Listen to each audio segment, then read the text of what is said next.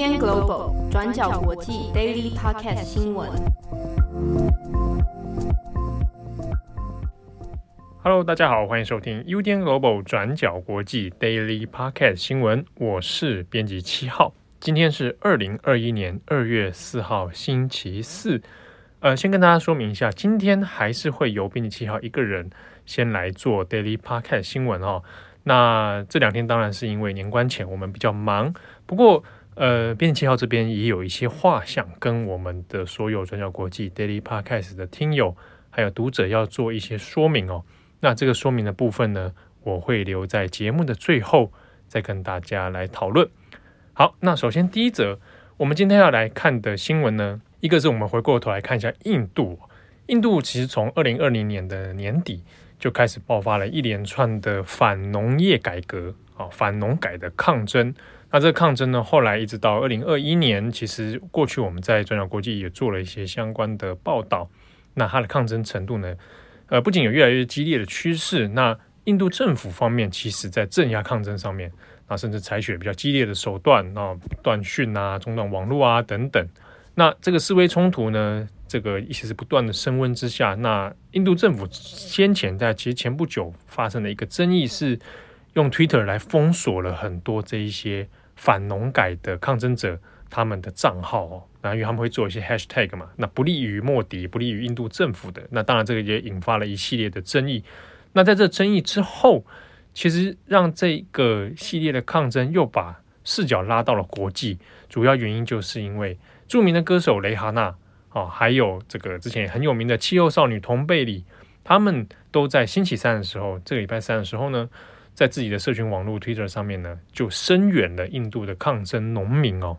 那此外，还有一位是之前已经退役的 AV 女优、AV 影星 Mia Khalifa，那她也在 Twitter 上面发表了声援哦。那这三位名人的声援，其实让整体的事件又引发了一连串在印度的抗争者的争议，还有一些印度比较亲政府的一些回应啊。那首先这边我们先来帮大家把这个背景大家复习一下，我们回回顾一下印度这个农业法的改革问题是发生什么事情哦。那这个农改呢，是在二零二零年之后呢，才引发了一个印度全国的一个骚动。那这个主要原因是因为呢，这个莫迪总理呢，他要推行一连串的农业自由化的政策哦，俗称所谓“农改三法”。那在这“农改三法”里面，它主要核心的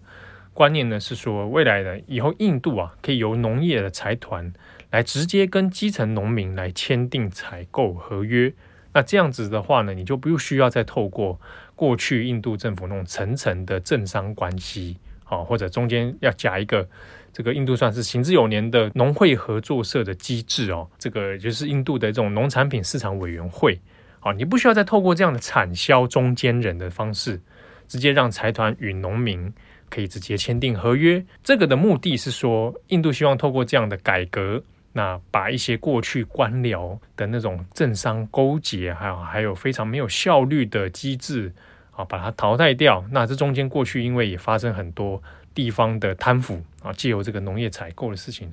发生这样的问题，那也因此会让很多外资不敢投资印度的相关农业产业或者农业的技术。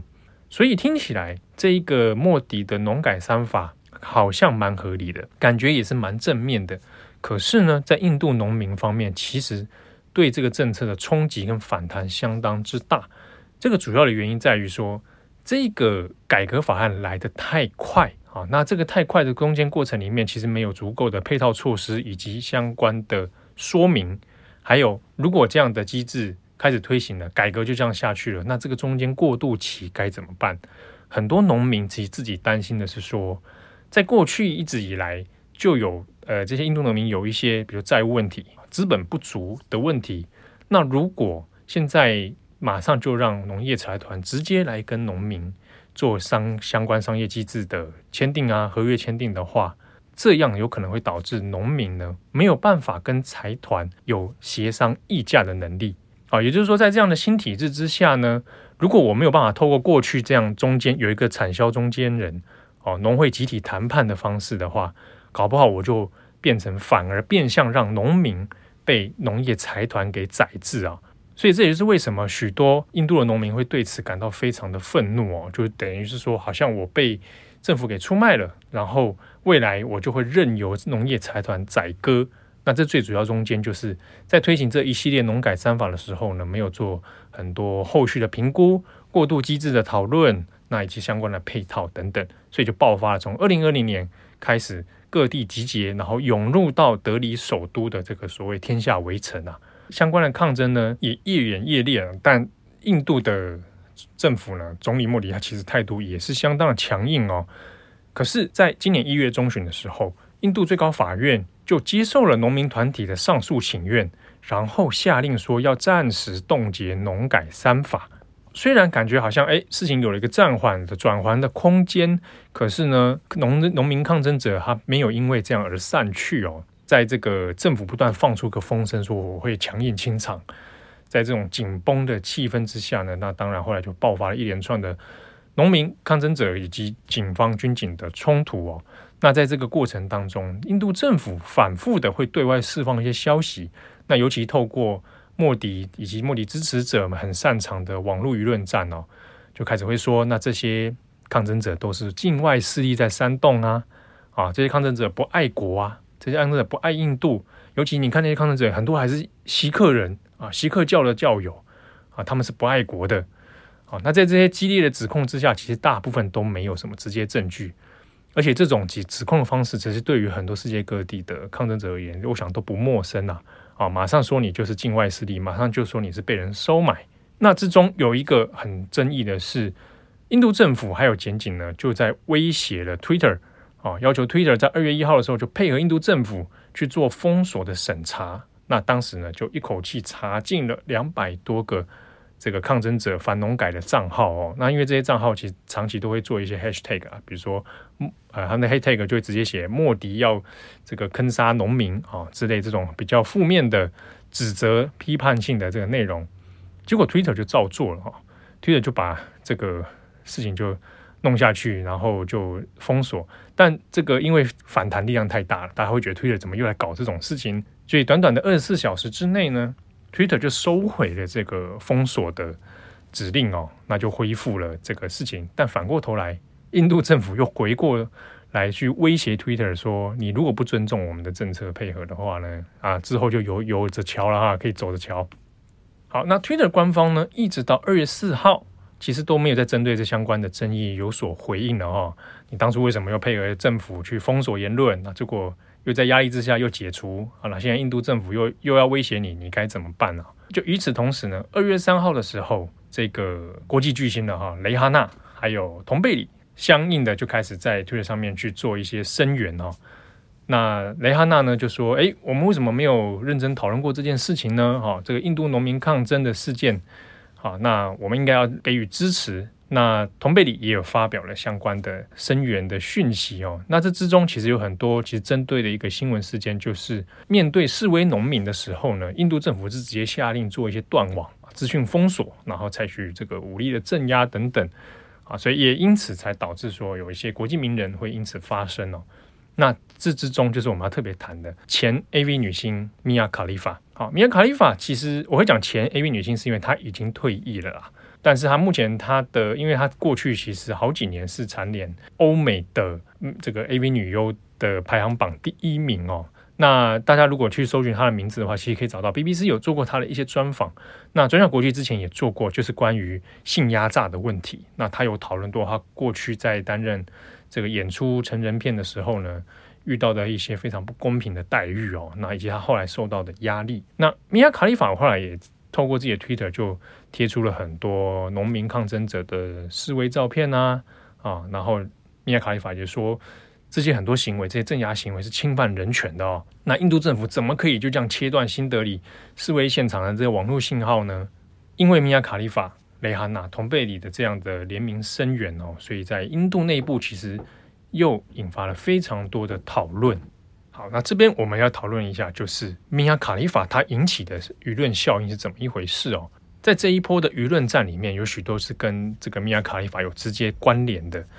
那当然，这中间也开始涉及到很多对于性别、对于米娅卡利法个人的一些攻击哦。比如说，印度的政府政府方的一个智库哦，那是尼赫鲁大学哦啊，印度顶尖的尼赫鲁大学的学者兰加纳坦，他就在自己的社群上面就开始反讽说啊，这个同辈里同辈气候少女这个我听过啦，但是米亚卡利法是谁呢？呃，我还要 Google 一下，然后 Google 一下我就发现哇，原来他是这样的一个人呐、那我开始会害怕，Google 会不会以后就推播我一些色情广告？那都是米亚卡利法害我的。那这个教授呢，还又在讽刺说：“诶，如果有机会的话呢，我一定会好好研究一下这位米亚卡利法他的人生的大作。”这个后来这个教授哈，在政论印度的政论节目上面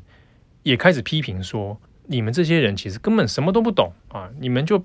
批评印度的政府的政策啊！你们都是外国势力。”那也反过来说，就是因为印度有很多这种搞不清楚状况的年轻人啊，就让年轻的世代变成家丑外扬的这种感觉。那相关的这种讨论里面，甚至很多就会开始说：你看，诶，这什么流行歌手啦、蕾哈娜啦、哦，拍 A 片的 AV 女优啦，都能够来针对这个印度的政策指指点点啦。好，那种种的这种舆论呢，其实就掀起印度内部的一些这个论战跟讨论哦。好，那甚至开始会开始针对，比如说有人会说，哎，米亚卡利法，你有政治经验吗？好，你不懂，你不懂的话，怎么可以来发言呢？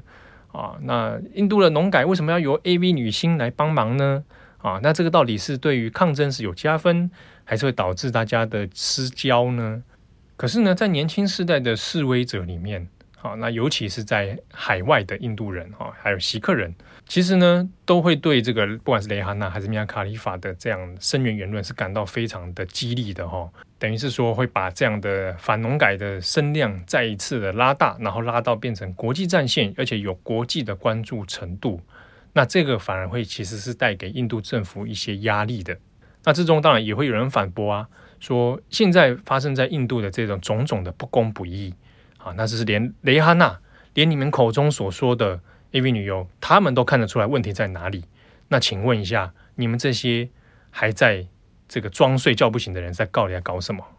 那回过头来，其实这个米亚卡利法，我们过去中央国际有做做过一篇他的人生经历哦。那这个米亚卡利法，他是出生于黎巴嫩贝鲁特的人哦。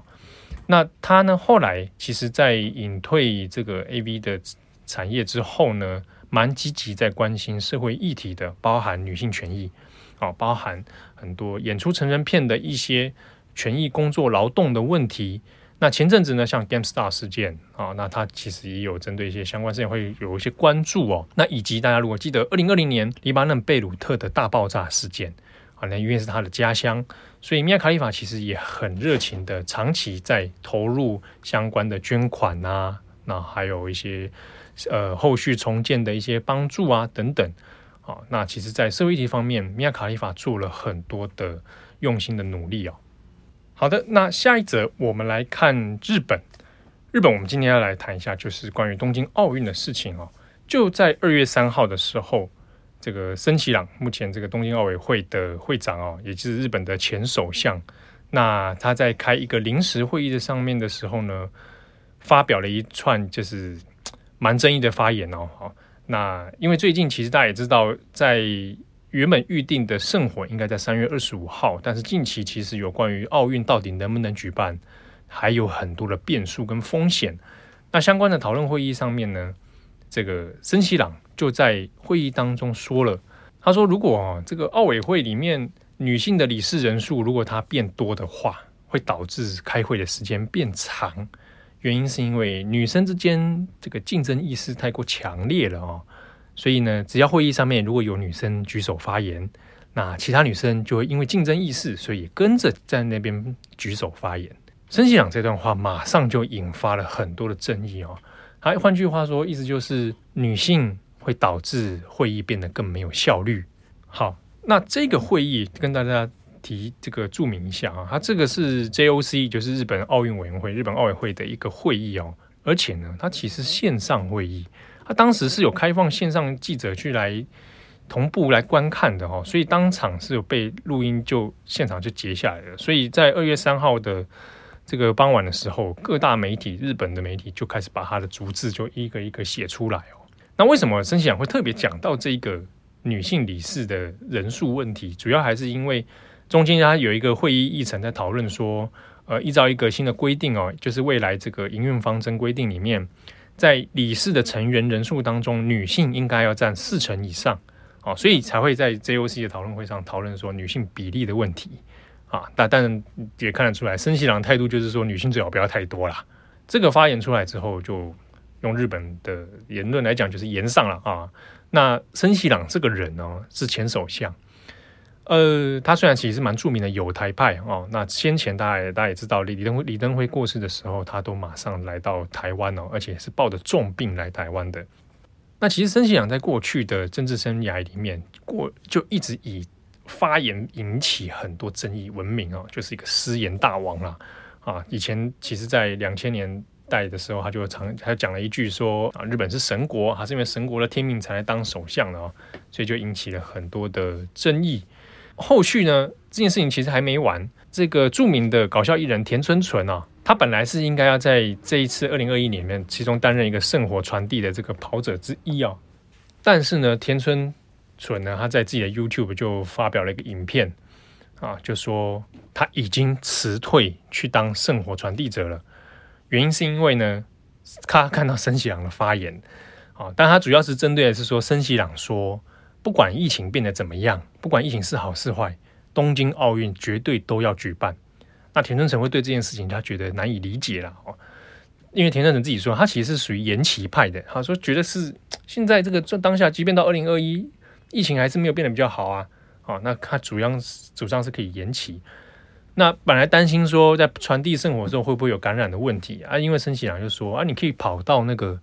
我们把这些跑者弄到这个田里面，你都没有人的田。那田村淳就觉得说，那你这个对你讲这话对农家来说是不是很不尊重啊？啊，等等哈。那所以田村淳后来在透过 YouTube 跟大家说，他已经正式的去跟官方辞退啊。那所以才导致了这个森喜朗失言风波里面一系列的这个争议。然后就在今天二月四号。本来上午的时候传出森喜朗要辞掉这个委员会哦，奥委会的职位哦。那下午日本时间下午两点，台湾时间下午一点钟的时候呢，森喜朗就开了一个记者会，临时记者会哦，大家都在猜是不是要宣告要辞职哦。结果不是，森喜朗是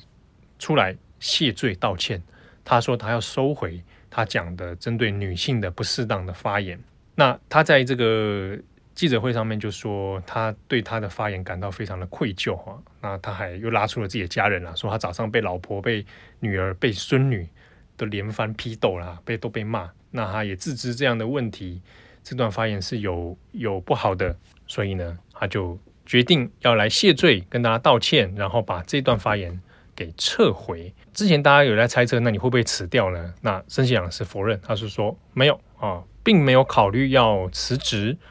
不过呢，他对于田村纯这个事情辞职这个事情，他还是有再一次的强调了。他说：“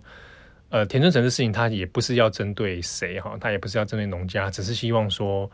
这个圣火传递，当然最好应该要做好防疫啊。”好，那最后他这个森喜朗还是在记者会上面呢，就感谢说啊，其实这个日本的政治啊，日本的社会有女性的活跃啊，他是非常感谢。大変感谢です，就非常感谢这样子，那就道歉，那这件记者会就结束了哈。好，那这个风波大概就到这边啊。那至少森喜朗以他的年龄来说，呃，八十好几了哦，快九十吧。以他的年龄跟他的世代来说，至少他还愿意道歉哈。在日本有很多的政治人物，就算失言也不会跟你道歉的，就这样云淡风轻。但是森喜朗至少呢，好，即便他对他的观念可能当然会觉得已经有一点不合时宜。对他的发言，大概也是觉得啊，森喜朗果然就是这样子。但是至少呢，他在今天撤回了他的发言，然后也向社会大众来道歉了。好的，那以上是今天转角国际 Daily Podcast 的新闻。那节目的最后，这边呃，编辑七号要跟大家稍微说明一件事情哦。呃，这几天大概这一周以来呢，其实严格讲起来，大概是从二零二零年底哦。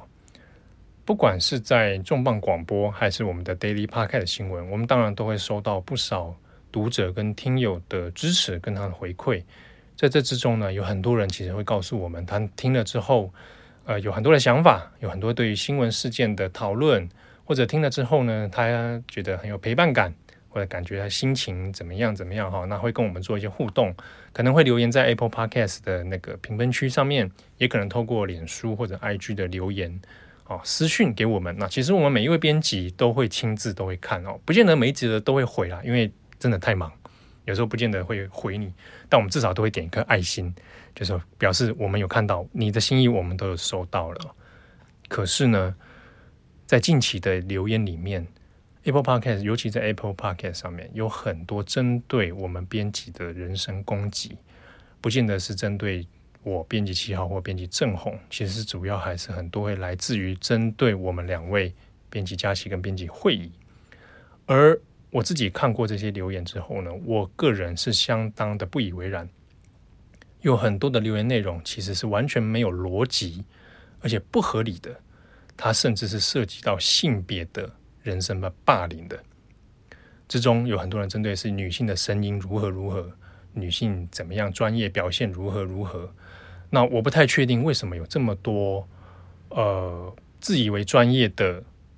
的人在留言来特定针对我们的两位女性编辑哦，在这里面我对此是感到非常的失望，而且我对此感到非常的不满。那在这边，我当然也要跟其他支持我们的听友也要说明，就是这样的言语上的伤害是对人是非常不公平的，而且也就证明了性别问题在当今的社会里面仍然存在。我相信各位最近可能看台湾的相关社会新闻，都有看到类似的东西啊。那包含最近，其实我刚刚前面的举了两则国际新闻，也都跟性别是有些关系的。呃，我希望如果有我们的支持听众呢，那你有听到刚好听到这一段的话，可以留言给一些我们的工作者哈、哦，那特别是新的新人编辑一些鼓励跟加油哈、哦。尤其现在在这样做国际新闻、做专业国际新闻的场域里面，有的时候偏偏同样专业的内容，啊、女性就会受到很多的指责。即便那些专业的内容完全是 OK 的，完全是非常棒的，但只因为她的身份是女性，只因为她的声音是女性，她就要被很不合理的检视，很不合理的对待。呃，编辑七号作为转角国际的长期做 Podcast 内容的这个工作者啊，我对此是表达我的抗议。好，所以近期在 Podcast 上面，我可能暂时也会先。稍缓哈，就是我会先让两位编辑先休息一下。好，那在这个部分里面，也希望大家能够见谅哈。那我们当然因为在近期年关工作比较繁忙，那我们还会持续努力啊。那最近呢，也会再推出一些新的内容给大家。那也感谢大家的支持跟收听。我是编辑七号。哦，我们在最近的 Daily Podcast 在重磅广播都会再推出一个系列的插播单元哦，那也到时候也跟大家预告一下，也请大家能够收听，感谢大家，再次感谢大家，感谢大家的收听。想知道更多深度国际新闻，请上网搜寻 Udan Global 转角国际。